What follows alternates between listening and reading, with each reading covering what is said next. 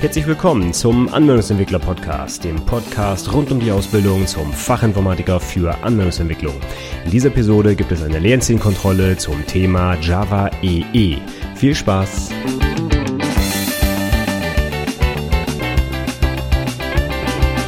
Hallo und herzlich willkommen zur 54. Episode des Anwendungsentwickler Podcasts. Mein Name ist Stefan Macke und heute mache ich mal weiter mit einer Lernzielkontrolle. Die letzte ist ja schon ein bisschen her. Da ging es damals um Java und auch heute geht es ein bisschen um Java, allerdings nicht um die Kernprogrammiersprache, sondern um die Plattform Java und zwar ganz konkret um die Enterprise Edition, um Java EE und zwar aktuell in der Version 7, also um alles das, was man da so benutzt und benutzen nutzen kann. Und alles, was ich für abfragenswert halte, das habe ich heute mal in diese Episode gepackt. Meine beiden Azubis lernen das auch gerade. Die setzen gerade ihre ersten Webanwendungen mit Java EE um. Und da bietet es sich an, dass ich auch nochmal für die natürlich hier die Inhalte ein bisschen wiederhole. Und das Wichtigste, was ich so ja, abfragen würde, wenn ich das zum Thema mal irgendeiner Lernzielkontrolle machen würde, das habe ich hier heute mal zusammengefasst. Gut, dann steigen wir doch einfach direkt ein mit einer simplen Einstiegsfrage. Was gibt es denn von Java überhaupt so für Versionen in Anführungszeichen oder Varianten? Und da gibt es eigentlich drei, die ME, die SE und die EE. Ausgesprochen wären das die Micro Edition, die Standard Edition und die Enterprise Edition. Und die Enterprise Edition ist genau das Thema der heutigen LZK. Im Prinzip haben wir bislang, wenn wir von Java gesprochen haben, immer von der Standard Edition gesprochen. Das ist eigentlich die Programmiersprache, die man zum Beispiel in der Berufsschule, im Studium und so weiter auch immer lernt. Alles das, was man mit Java so machen kann. Ja, was kann man denn da so machen? Weiß ich nicht, XML-Dateien verarbeiten, Dateien überhaupt aufmachen, äh, Webverbindungen herstellen, Datenbankverbindungen und so weiter. Das kann man alles mit der Standard Edition machen. Ähm, allerdings geht bis äh, darum herum, sage ich mal, noch einen ganzen Haufen an Frameworks, die die Kernfunktionalität, sage ich mal, erweitern um bestimmte Inhalte. Und dann sprechen wir von der Enterprise Edition. Darum geht's halt heute. Die Micro Edition, das ist eine abgespeckte Variante von Java. Die ist optimiert für ähm, mobile Geräte, beziehungsweise läuft auch auf solchen Dingern wie Set-Top-Boxen für äh, Fernseher und so weiter. Da ist also nicht mehr alles drin, was in der SE drin ist. Die EE enthält allerdings alles, was in der SE enthalten ist und erweitert die halt um zusätzliche Frameworks, Spezifikationen, APIs und so weiter sind wir auch gleich schon bei der nächsten Frage. So, was ist jetzt konkret die Enterprise Edition von Java? Das ist im Prinzip nichts weiter als eine Sammlung von verschiedenen Spezifikationen für zum Beispiel Frameworks oder Bibliotheken oder APIs, um Java um bestimmte Funktionalitäten zu erweitern. Als Beispiel sowas wie den äh, Datenbankzugriff über einen objektrelationalen Mapper. Da gäbe es eine Spezifikation, die festlegt, wie man das vielleicht mit Java machen sollte, damit nicht jeder sein eigenes Ding da dreht. Hat man halt sich irgendwann mal überlegt, das könnte man mal verallgemeinern und hat dafür eine Spezifikation Spezifikation geschrieben. Und diese Spezifikation ist zum Beispiel Teil der Java EE Spezifikation. Wenn man bei Oracle auf der Seite mal guckt, Oracle ist ja der Hersteller von Java und der, da daran, da nachrichte ich mich auch immer, wenn ich an die Dokumentation denke und an irgendwelche Listen und so weiter, gucke ich da immer nach. Und auf der Seite von Oracle habe ich mal gezählt, es sind insgesamt 38 Spezifikationen, die unter Java EE 7 in diesem Fall zusammengefasst werden. Java ähm, EE, die Version ist übrigens nicht immer identisch zu der Version der Programmiersprache. Java selber, die Sprache, hat ja aktuell die Version 8, aber EE hinkt dem immer so ein bisschen hinterher. Also wenn wir jetzt hier von EE 7 sprechen, heißt das nicht, dass wir auch in Java Version 7 programmieren müssen, also zum Beispiel keine Lambdas benutzen können und so weiter. Wir können in Java 8 programmieren, aber diese Spezifikation hat halt die Version Nummer 7. Ähm, und es ist auch schon Java EE 8 eigentlich gerade in der Mache und kurz vor der Veröffentlichung, aber es ist halt jetzt noch nicht ähm, ja, freigegeben. Deswegen arbeiten wir jetzt noch mit der Java EE Version 7, programmieren dann aber mit Java und allen Sprachmitteln, die Java 8 bietet. Also muss man immer so ein bisschen aufpassen bei diesen Versionen. Das passt nicht immer hundertprozentig zusammen. Java EE 7 nun aber sind, wie gesagt, 38 Spezifikationen und da sind jetzt gerade in Java EE 7 im Vergleich zu EE 6 einige wichtige Spezifikationen dazugekommen, die halt auch gerade die Erstellung von Webanwendungen deutlich erleichtern oder ähm, bestimmte Features überhaupt erst ermöglichen, wie zum Beispiel WebSockets. WebSockets gab es, gab es in Java EE 6 noch nicht. Da gab es zwar Frameworks, Bibliotheken, die das alles schon umsetzen konnten, aber es war halt noch nicht standardisiert. Und jetzt mit Java EE 7 wird halt eine WebSocket API eingeführt und ist jetzt Teil des Standards, sodass dass ich mich also darauf verlassen kann, dass auch in Zukunft, ja, wenn ich gegen diese API entwickle, die halt weiter gepflegt wird und es abwärtskompatibel bleiben wird. Das ist eigentlich auch gleichzeitig der große Vorteil von Java EE, denn wenn ich mich an diese API halte und gegen diese Spezifikation programmiere, dann kann ich hundertprozentig sicher sein, dass das auch noch viele Jahre in der Zukunft so funktionieren wird. Denn diese Spezifikation ist quasi wie in Stein gemeißelt, ja, und alle zum Beispiel Server, die diese Spezifikation implementieren, die ver, ja, vereinbaren halt quasi wie einen, einen Vertrag, ja, wie eine Schnittstelle, gegen die ich hier äh, entwickle. Und ähm, das bedeutet, dass ich auch sowohl einmal von meinem Server völlig unabhängig bin, ich kann den total austauschen gegen irgendeine andere Implementierung, weil halt alle mit der gleichen API arbeiten müssen. Aber ich kann halt auch sicher sein, dass bei dem Prozess der Weiterentwicklung von Java und von Java EE darauf geachtet wird, dass diese APIs in Zukunft auch weiter funktionieren. Das heißt, wenn ich jetzt eine Anwendung entwickle, die vielleicht noch zehn Jahre im Einsatz sein soll, dann äh, möchte ich vielleicht schon, dass die auch in zehn Jahren noch funktioniert und nicht alle zwei, und ich nicht alle zwei Jahre den Code neu schreiben muss, weil sich auf einmal irgendeine API verändert hat. Und das ist eigentlich der große Vorteil. Deswegen setzen wir zum Beispiel auch auf Java EE weil wir sicher sein können, dass es eine langlebige Spezifikation ist und wir die Anwendung, die wir heute schreiben, auch in ein paar Jahren noch einsetzen können. So, diese Spezifikationssammlung EE, e, wie gesagt, diese 38 Dinger, die ich da erwähnt habe, da achtet jetzt ähm, der äh, sogenannte Community-Prozess, der sich auch darum kümmert, die neuen Spezifikationen aufzunehmen und so weiter, darauf, dass diese Spezifikationen alle gut zusammenarbeiten. Das ist eigentlich jetzt genau der Vorteil dieser, sage ich mal, äh, äh, ja, das heißt auch auf Englisch gerne Umbrella Specification, also eine Regenschirm-Spezifikation im Prinzip, die alle anderen zusammenfasst. Und da ist jetzt halt der Vorteil, wenn ich zum Beispiel Dependency Injection mir angucke und dafür gibt es eine Spezifikation. Dann kann ich dieses Dependency Injection in allen möglichen anderen Frameworks, die auch Teil der Spezifikation von Java EE sind, einfach so benutzen und ich kann sicher sein, dass es auch funktioniert. Ich muss also zum Beispiel nicht, wenn ich mehrere verschiedene Spezifikationen nutzen will, meinetwegen Datenbankzugriff und REST API und auch noch CDI für Context and Dependency Injection, dann muss ich nicht immer gucken, wie funktioniert das da und kriege ich das da irgendwie integriert und hier muss ich noch irgendwie durch drei Reifen springen, um die API anzupassen und das überhaupt ansprechen zu können.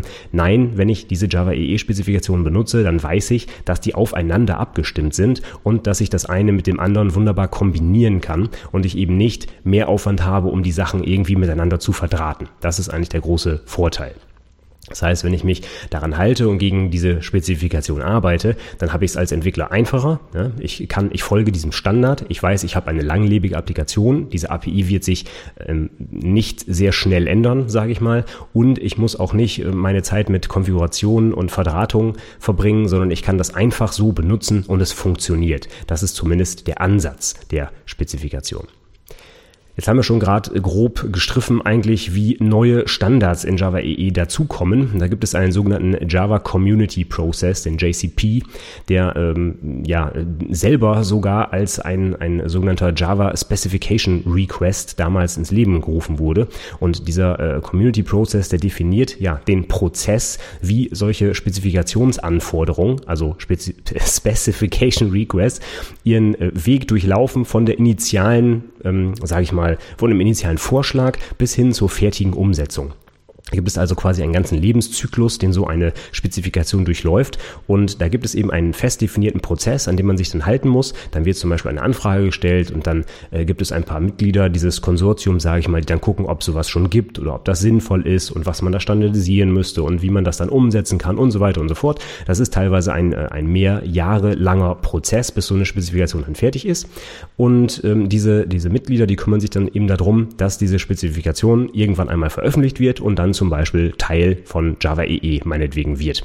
Muss es aber nicht. Es gilt, äh, gilt auch für alle möglichen anderen Features. Beispielsweise, wenn wir irgendwie Typinferenz in Java haben wollten oder so. Ja, das würde man auch über so eine, äh, über so eine Spezifikationsanforderung lösen. Das muss nicht automatisch in Java EE e münden. Das kann auch in Java die Programmiersprache letztlich dann eingehen. Von daher, dieser Prozess ist für alle Features, die irgendwie in Java rein sollen, der gleiche.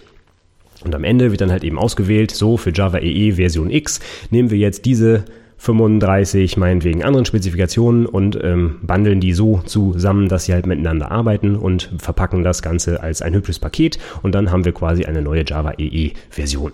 Also, es gibt den Java Community Process und der bearbeitet die Java Specification Requests und durch diese Requests kommen halt die neuen Features in die Sprache und auch in die Plattform. So, wenn wir uns jetzt mal die Anwendungen in dieser Plattform anschauen, dann werden die etwas anders ausgeführt, als man es vielleicht von Java so kennt. Die meisten werden wahrscheinlich Java irgendwie aus der Berufsschule kennen oder äh, aus dem Studium und da arbeitet man dann halt mit so einer Main-Methode und die wird dann auf der Konsole ausgeführt oder man macht irgendwie eine Swing-Anwendung oder jetzt ganz neuerdings äh, mit Java FX irgendwie eine GUI-Geschichte.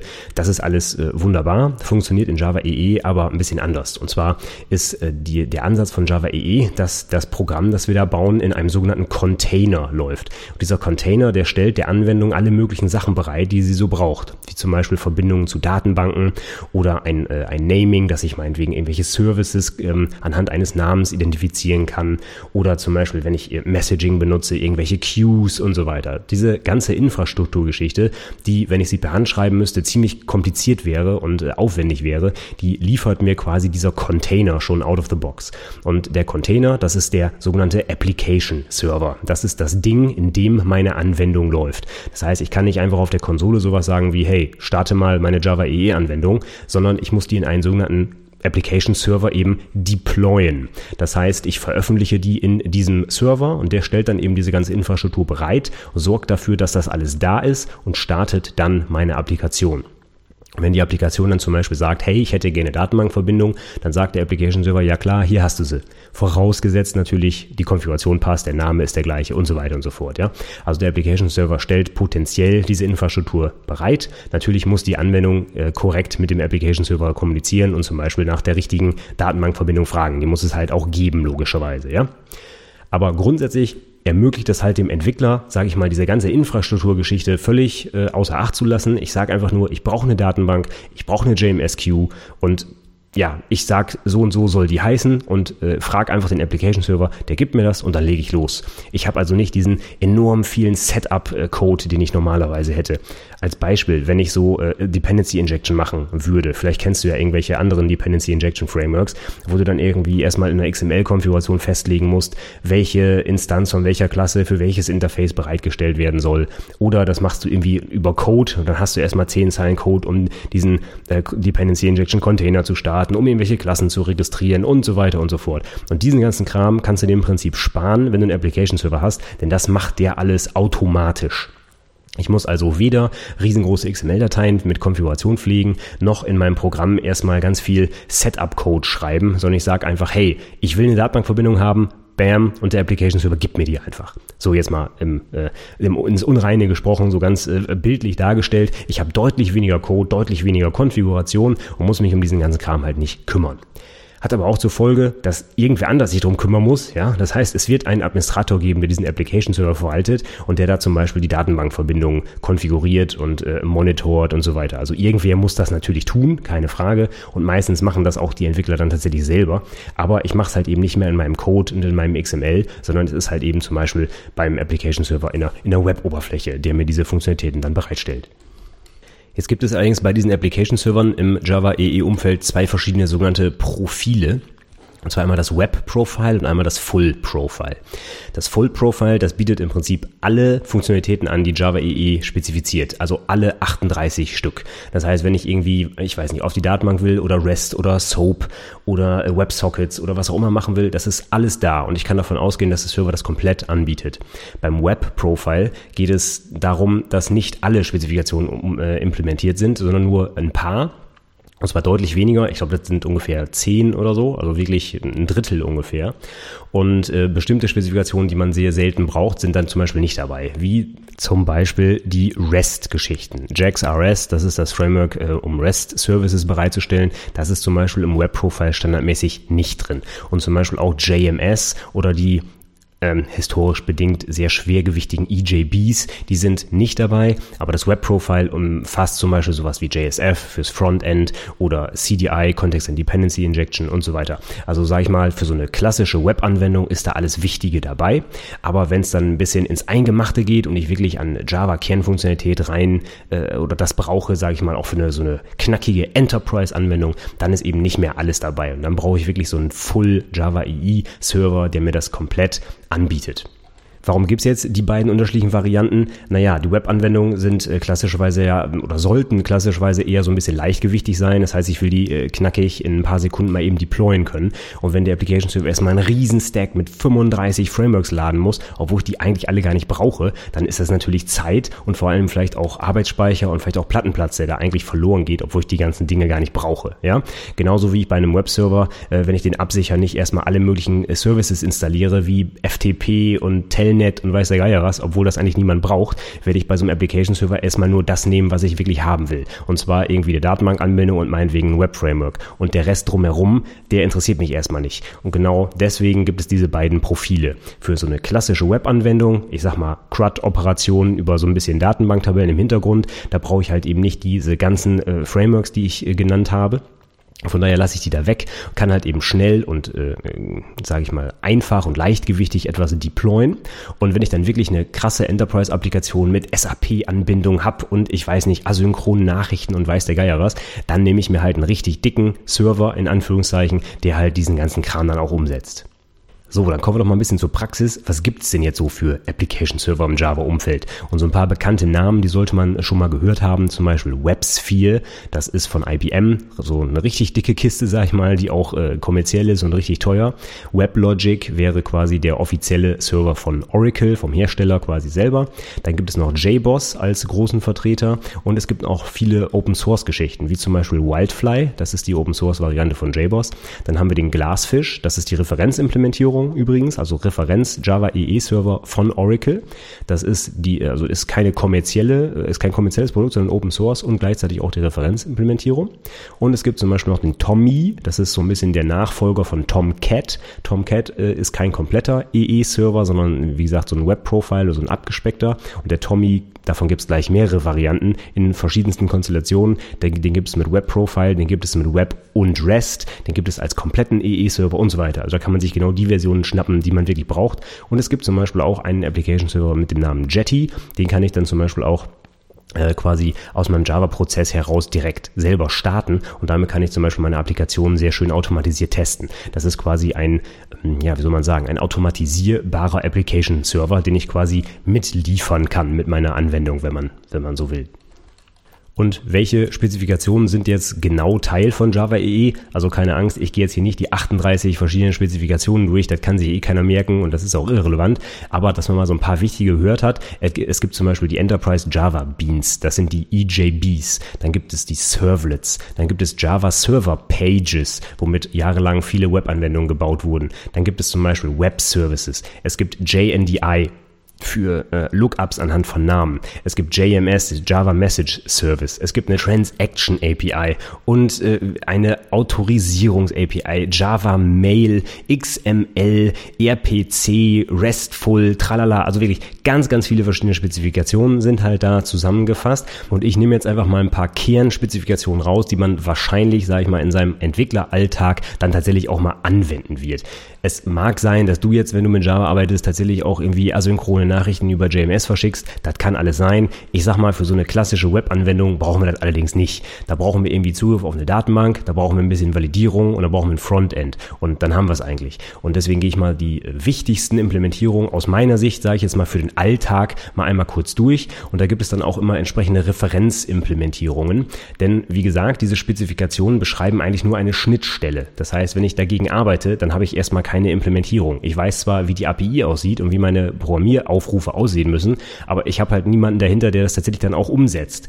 Und deswegen sollte man vielleicht für die Kern Spezifikationen wissen, wie die Referenzimplementierung heißen, denn die sind natürlich immer dann am Puls der Zeit und setzen alle Funktionalitäten um, die in der Spezifikation stehen, deswegen Referenzimplementierung. Wenn ich halt andere Frameworks benutze, muss es nicht unbedingt so sein, dass sie halt wirklich alles hundertprozentig so umsetzen. Deswegen würde ich mich für bestimmte Aufgaben auf diese Referenzimplementierung berufen und dann zum Beispiel, wenn ich irgendwie mit JPA auf eine Datenbank will, halt vielleicht Eclipse Link als Referenzimplementierung nutzen und nicht, was die Alternative wäre, Hibernate zum Beispiel. Wobei ich jetzt keinen Streit anfangen will, ob Hibernate besser ist oder schlechter als Eclipse Link, kann ich nicht bewerten, will ich auch gar nicht. Hibernate äh, ist bestimmt genauso gut oder vielleicht sogar besser als Eclipse Link. Aber ich wollte nur sagen, es gibt eben diese Referenzimplementierung und die, da kann man sich halt eben sicher sein, dass die alles umsetzen, was gefordert ist. Ich gehe jetzt einfach mal, wie gesagt, ein paar Spezifikationen durch. JSF, da wäre die Referenzimplementierung Mojara oder Mojara wird es geschrieben, aber ich schätze, es wird Mojara ausgesprochen. JSF, das ist äh, das Frontend für die Webentwicklung. Ja? Damit kann ich also HTML oder XHTML besser gesagt mit Java äh, Codefragmenten beziehungsweise einer speziellen ähm, Java ähnlichen Sprache der Expression Language mischen und dann äh, auch sehr einfach zum Beispiel Web Frontends erstellen. Dann haben wir JPA, hatte ich eben schon gesagt, die Java Persistence API. Das ist quasi meine Datenbank-Abstraktion, ein objektrelationaler Mapper im Prinzip. Da ist die Referenzimplementierung das Eclipse Link. Dann haben wir CDI, das ist Context and Dependency Injection. Das ist, wie der Name schon sagt, Dependency Injection. Und da ist die Referenzimplementierung Weld. Dann haben wir JAX-RS, das ist die Bibliothek oder die Schnittstelle, um REST Web Services zu veröffentlichen. Die Referenzimplementierung heißt Jersey. Und dann haben wir noch die Bean Validation, das ist also mein Validierungsframework, wo ich dann zum Beispiel sagen kann, dass der Name nur 30 Zeichen lang sein darf und so weiter. Da ist die Referenzimplementierung Hibernate Validator. Und als letztes habe ich dann noch JAX WS dazu genommen, also für die Web Services, die guten alten SOAP Web Services, die in gefühlten 90 Prozent der Enterprise-Anwendungen immer noch eingesetzt werden und bei uns auch immer noch eingesetzt werden und auch viele Jahre noch im Einsatz bleiben werden. Dafür gibt es auch eine Referenzimplementierung und die heißt Metro. So, jetzt habe ich eigentlich schon ein bisschen vorweggenommen, was ich eigentlich jetzt erzählen wollte. Und zwar wollte ich mal so die aus meiner Sicht zentralen Spezifikationen durchgehen, die man auch tatsächlich bei der Programmierung braucht. Das fängt für mich ganz unten an bei der Datenbank. Das ist JPA, das ist die Java Persistence API. Und die legt fest, wie ich ja am besten in Java meine Objekte persistiere, also klassischerweise in eine relationale Datenbank ablege. Und da gibt es halt einen ganzen Haufen an Schnittstellen, wie ich das am besten machen kann und wie ich meine Klassen auszeichne, damit sie automatisch in der Datenbank landen im Prinzip. Und das definiert mir die äh, Java Persistence API, eben das JPA, JPA, Entschuldigung. So, Referenzimplementierung Eclipse Link, wie gerade gesagt. Und wie mache ich das jetzt mit äh, JPA? Was mache ich da eigentlich genau? Grundsätzlich schreibe ich einfach erstmal POJOs, also Plain Old Java Objects, wie äh, du das wahrscheinlich auch kennst. Klasse machen mit Getter und Setter und äh, Business Logik drin und so weiter. Und diese Klasse, die annotiere ich dann mit bestimmten Annotations aus äh, JPA. Und zwar schreibe ich ganz oben vor die Klasse zum Beispiel at Entity. Entity, das ist so ein bisschen der Begriff, der jetzt festlegt, dass diese Klasse auch in der Datenbank irgendwo persistiert werden soll. Eine Entität, das kennen wir eigentlich schon aus dem Entity Relationship Model. Eine Entität ist äh, vergleichbar mit einem Objekt. Ja, ein Objekt aus der Objektorientierung, das beschreibe ich ja immer als ein Ding der realen Welt. Und nichts anderes programmieren wir ja gerade, wenn wir diese Entitätsklasse bauen. Wobei die Entität noch ein bisschen was anderes ist. Die Entität hat nämlich äh, eine wichtige Eigenschaft, die ist eindeutig identifizierbar. Wenn ich mir also eine Entität anschaue, dann weiß ich, dass ich sie zum Beispiel anhand eines Schlüssels jederzeit eindeutig quasi wiederfinden kann. Das unterscheidet zum Beispiel auch die Entität von einem sogenannten Value Object, was allein aufgrund seiner Eigenschaften definiert ist. Eine Entität hat eben zusätzlich zu diesen Eigenschaften noch eine, ja, ich sag's mal ganz blöd, eine ID im Prinzip, ja. Und diese Entität, die äh, schreiben wir jetzt quasi an unsere Java-Klasse dran. Add Entity schreiben wir davor und dadurch weiß jetzt JPA, aha, diese Klasse wird irgendwo in der Datenbank persistiert, die wird dort abgelegt. Wie die da jetzt genau abgelegt wird, das äh, entscheiden wir anhand eines, einer weiteren Annotation, nämlich add ID. ID, wie ich gerade schon sagte, das schreiben wir genau an das Attribut, was diese Entität jetzt eindeutig identifiziert. Also wenn ich jetzt zum Beispiel, ja, meinetwegen sowas habe wie private long ID, also ein ganz einfaches Zahlenfeld, wo eben diese ID drin steht, dann schreibe ich davor add ID und dadurch weiß dann mein JPA, dass dieses Attribut in der Datenbank den Schlüssel enthält im Prinzip. Ansonsten wird JPA hergehen und einfach jedes Attribut, was es in dieser Klasse findet, auf eine entsprechende Spalte in der Tabelle mappen. Also wenn ich da einfach ein Attribut habe mit dem Namen Name, ja, ich bin gerade sehr einfallslos, dann wird das in der, wird JPA in der Datenbank eine entsprechende Spalte anlegen mit dem Namen Name, beziehungsweise wenn es die Tabelle nicht anlegt, weil es sie schon gibt, wird es halt eben eine Spalte mit dem Namen Name erwarten und daraus die Daten ziehen, um sie in das Attribut zu packen.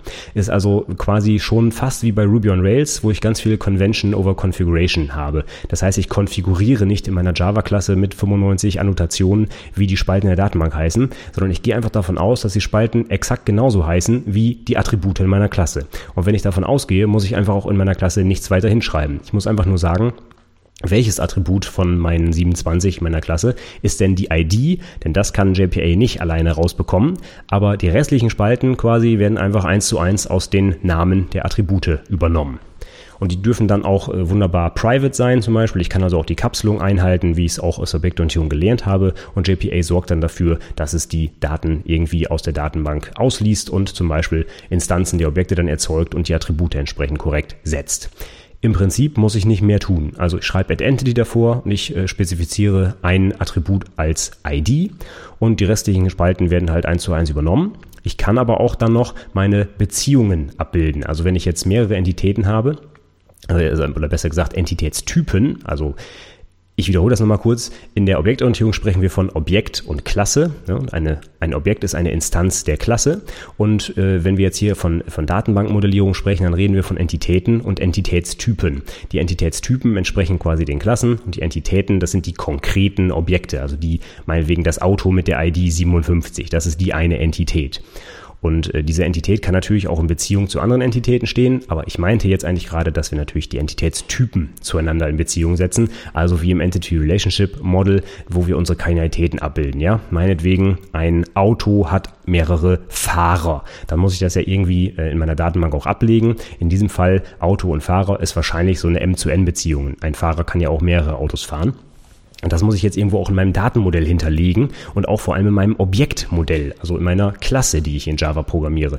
Und das muss ich irgendwie Java beibringen, denn das kann er nicht von alleine wissen, wie die Dinger in Beziehung stehen. Und üblicherweise würde ich jetzt eben in der Objektorientierung mit Referenzen arbeiten. Das heißt, meine Klasse Auto, die hat dann zum Beispiel eine List of und dann meinetwegen Person und die heißt dann einfach Fahrer. Das heißt, ich habe zwei Klassen, Auto und Person. Und eine Person kann halt als Fahrer eines Autos agieren. Und weil es eben mehrere Fahrer geben kann, hat halt so ein Auto einfach eine List of Person. Das ist auf Objektebene wunderbar. Ich kann direkt auf die Objekte zugreifen. Ähm, ich habe jetzt also nicht irgendwie sowas wie Fremdschlüssel oder sowas. Das passt auch nicht in meine objektorientierte Welt. Das ist eben eine Datenbank-Denkweise, aber die wenden wir hier in der Objektorientierung nicht an, sondern ich arbeite einfach mit Objektreferenzen.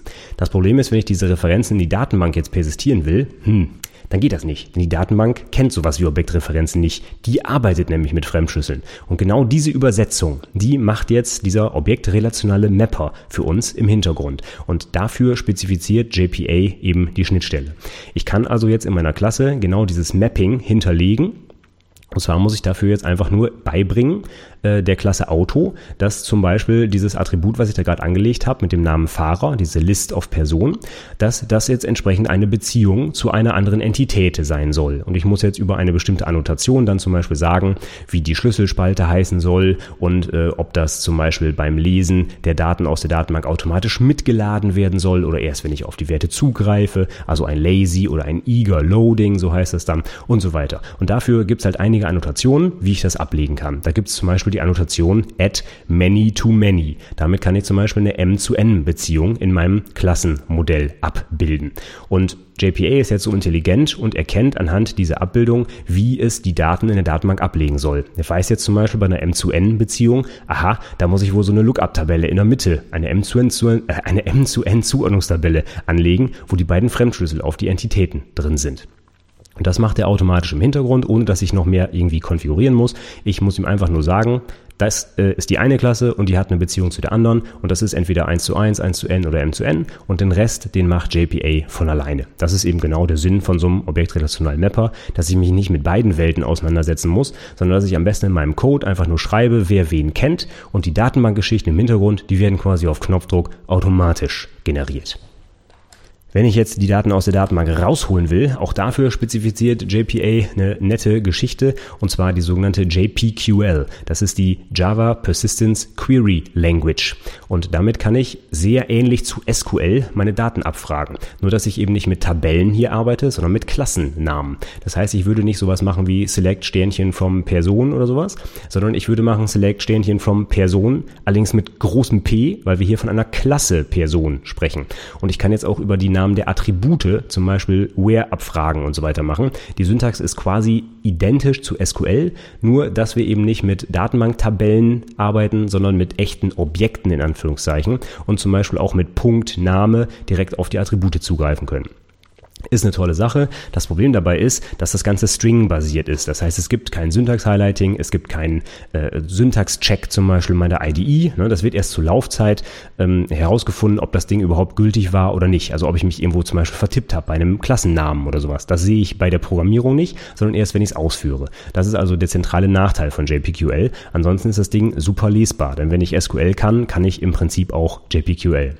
Deswegen gibt es noch einen weiteren Punkt, und zwar die Criteria API, also quasi die Kriterien API, wenn man so will auf Deutsch.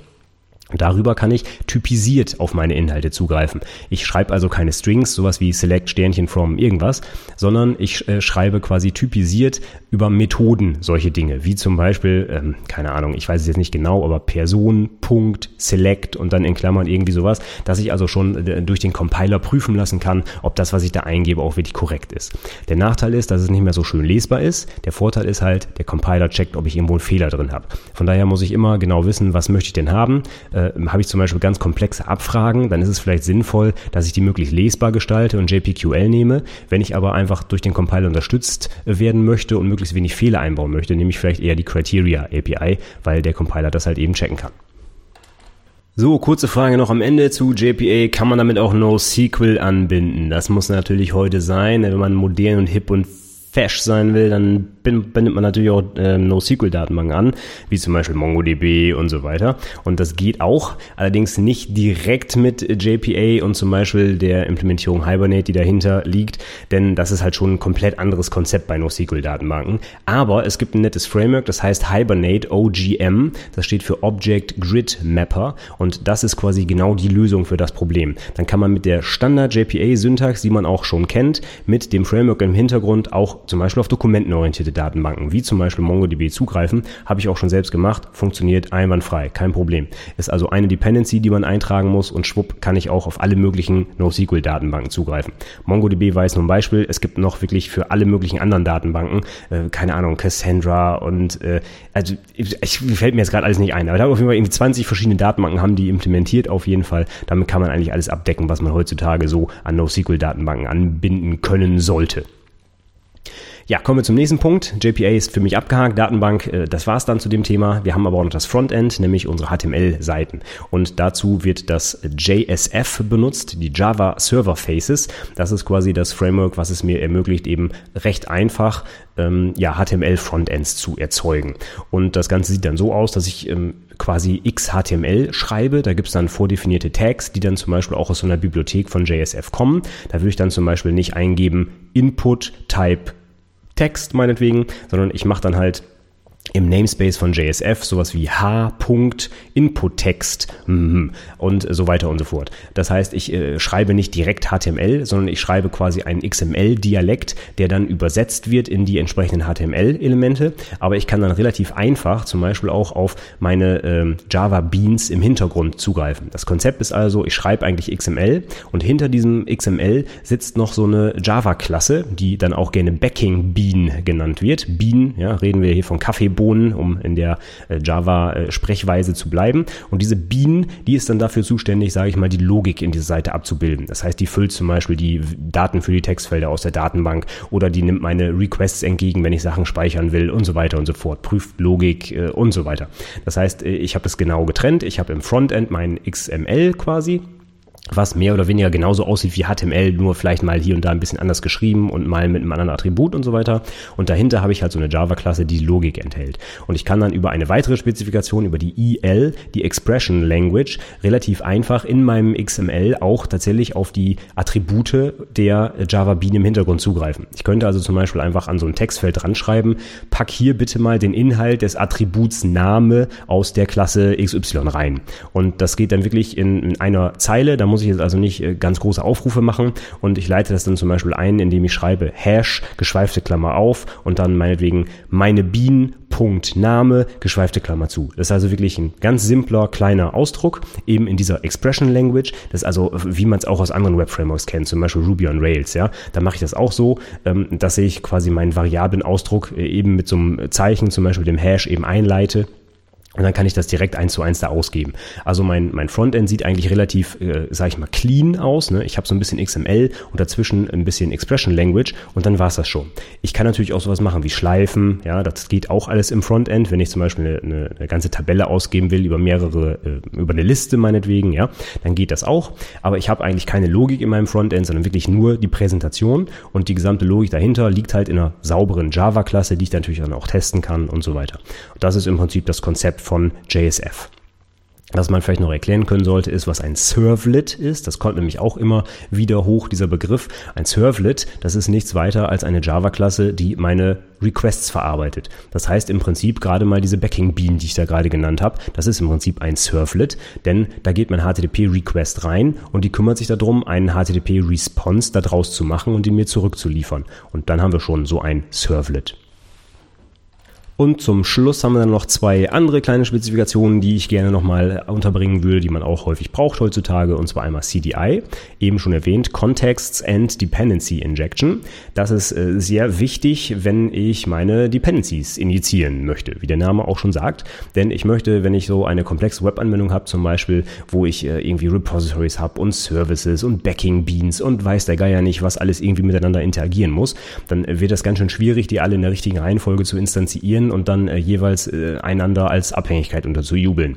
Und von daher gibt es ein komplettes Framework, was sich einfach darum kümmert, diese Abhängigkeiten aufzulösen. Ich schreibe zum Beispiel einfach in meine Klasse rein, hey, diese Klasse braucht meinetwegen ein Datenbank-Repo. Und dann schreibe ich einfach ein add inject zum Beispiel vor das Attribut dieses Repos und dann wird mir das einfach automatisch injiziert. Ich muss keinen Konstruktor dafür anlegen, ich muss keinen Setter dafür anlegen, gar nichts. Ich kann ein Private Attribut anlegen und schreibe einfach add inject davor und der Container, der kümmert sich halt darum, eine Implementierung für dieses Ding, was ich da eben haben will, zu suchen, instanziert die und injiziert mir die, ohne dass ich irgendwas dafür tun muss naja, ein bisschen muss ich schon tun, und zwar das Ding, was injiziert werden soll, das muss einen parameterlosen Konstruktor haben. Das leuchtet, glaube ich, auch ein, sonst kann der Container natürlich keine Instanz erzeugen.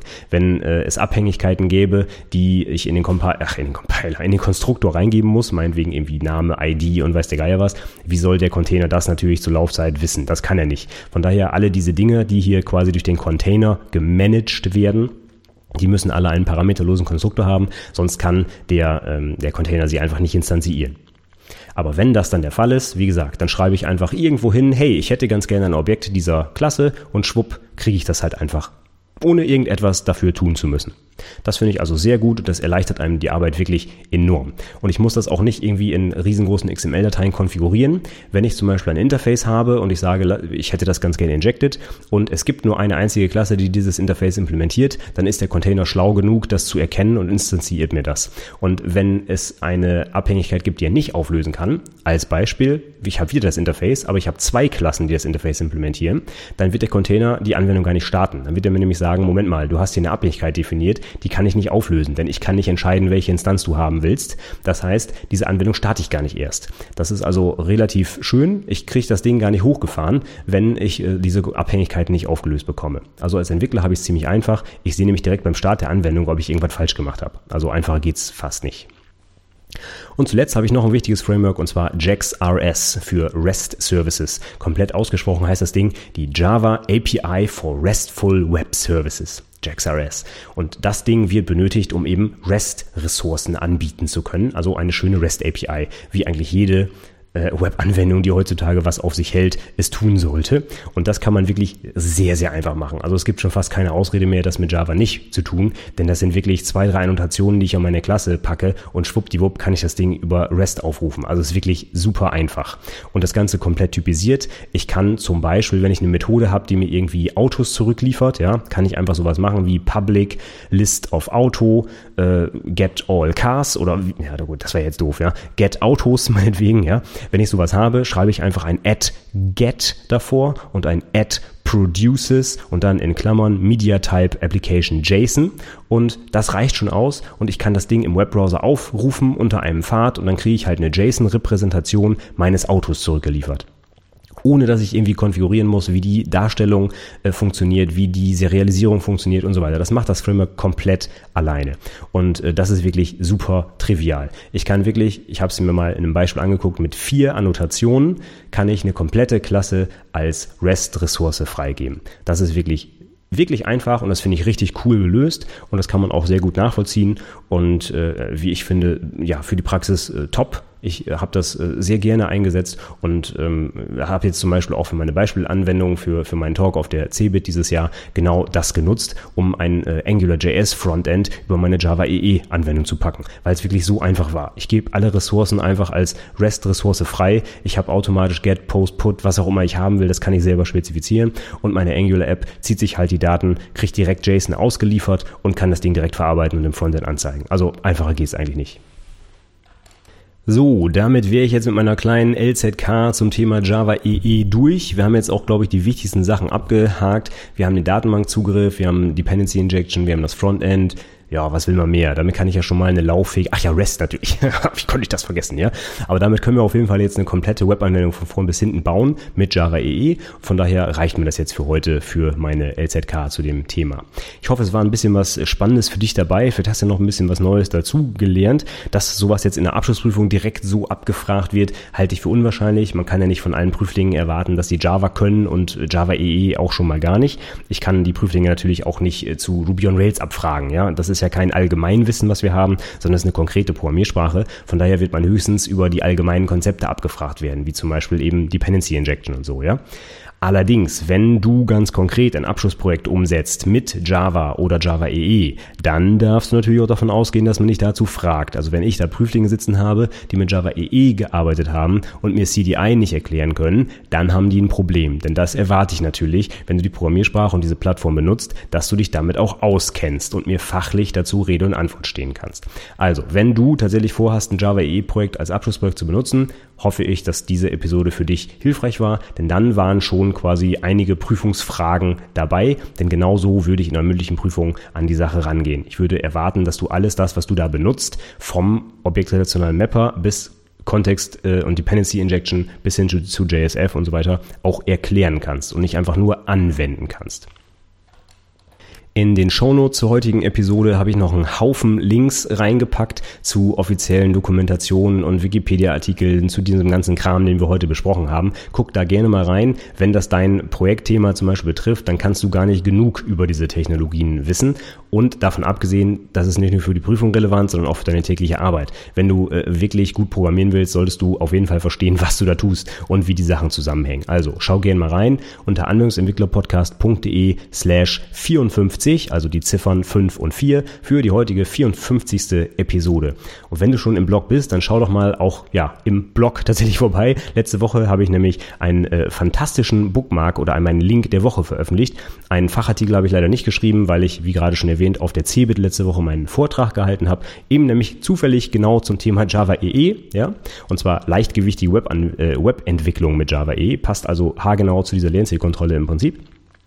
Aber ich habe am Freitag halt einen Link der Woche veröffentlicht und zwar, wie funktionieren relationale Datenbanken. Und das ist also wirklich äh, ein, ein ganz toller Artikel, der ist mehrere Seiten lang, nicht nur Seiten, das ist fast ein halbes Buch quasi, äh, komplett kostenfrei verfügbar und der geht da komplett ins Detail, wie wirklich eine relationale Datenbank konkret im Hintergrund funktioniert. Mit Query Optimization und der äh, erklärt Bäume und Listen und Arrays und also alles mögliche, was man irgendwie braucht, um zu verstehen, wie eine Datenbank funktioniert. Und das fand ich einfach faszinierend. Also wenn du zum Beispiel täglich mit relationalen Datenbanken arbeitest, aber gar nicht so genau weißt, wie die eigentlich intern funktionieren, unbedingte Leseempfehlung. Schau dir das mal ein, äh, äh an.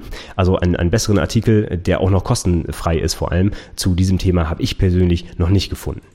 Ansonsten würde ich mich wie immer freuen, wenn du mich weiterempfehlst, wenn es dir gefallen hat. Wenn es dir nicht gefallen hat, gib mir gerne ein Feedback, schreib mir eine Mail an mail.anwendungsentwicklerpodcast.de oder gib mir ein Feedback direkt unter der Episode oder über eines der zahlreichen sozialen Netzwerke. Du kannst mich eigentlich überall finden, wenn du nach meinem Namen suchst. Und ganz besonders würde ich mich freuen, wenn du dich in meinen Newsletter einträgst. Unter anwendungsentwicklerpodcast.de slash Newsletter kannst du das tun. Dann kriegst du immer jede Woche einmal ein Update, was es aktuell an Neuigkeiten so gibt und vor allem auch Zugriff auf die Checklisten rund ums Abschlussprojekt, den den äh, Projektantrag, die Projektpräsentation und so weiter und so fort. Also, wenn du magst, trag dich doch ein, kostet auch nichts und äh, du hast auch nichts zu verlieren. Wenn dir die Inhalte nicht gefallen, trag die einfach wieder aus. Äh, ist dir keiner oder beziehungsweise ich bin dir nicht böse drum.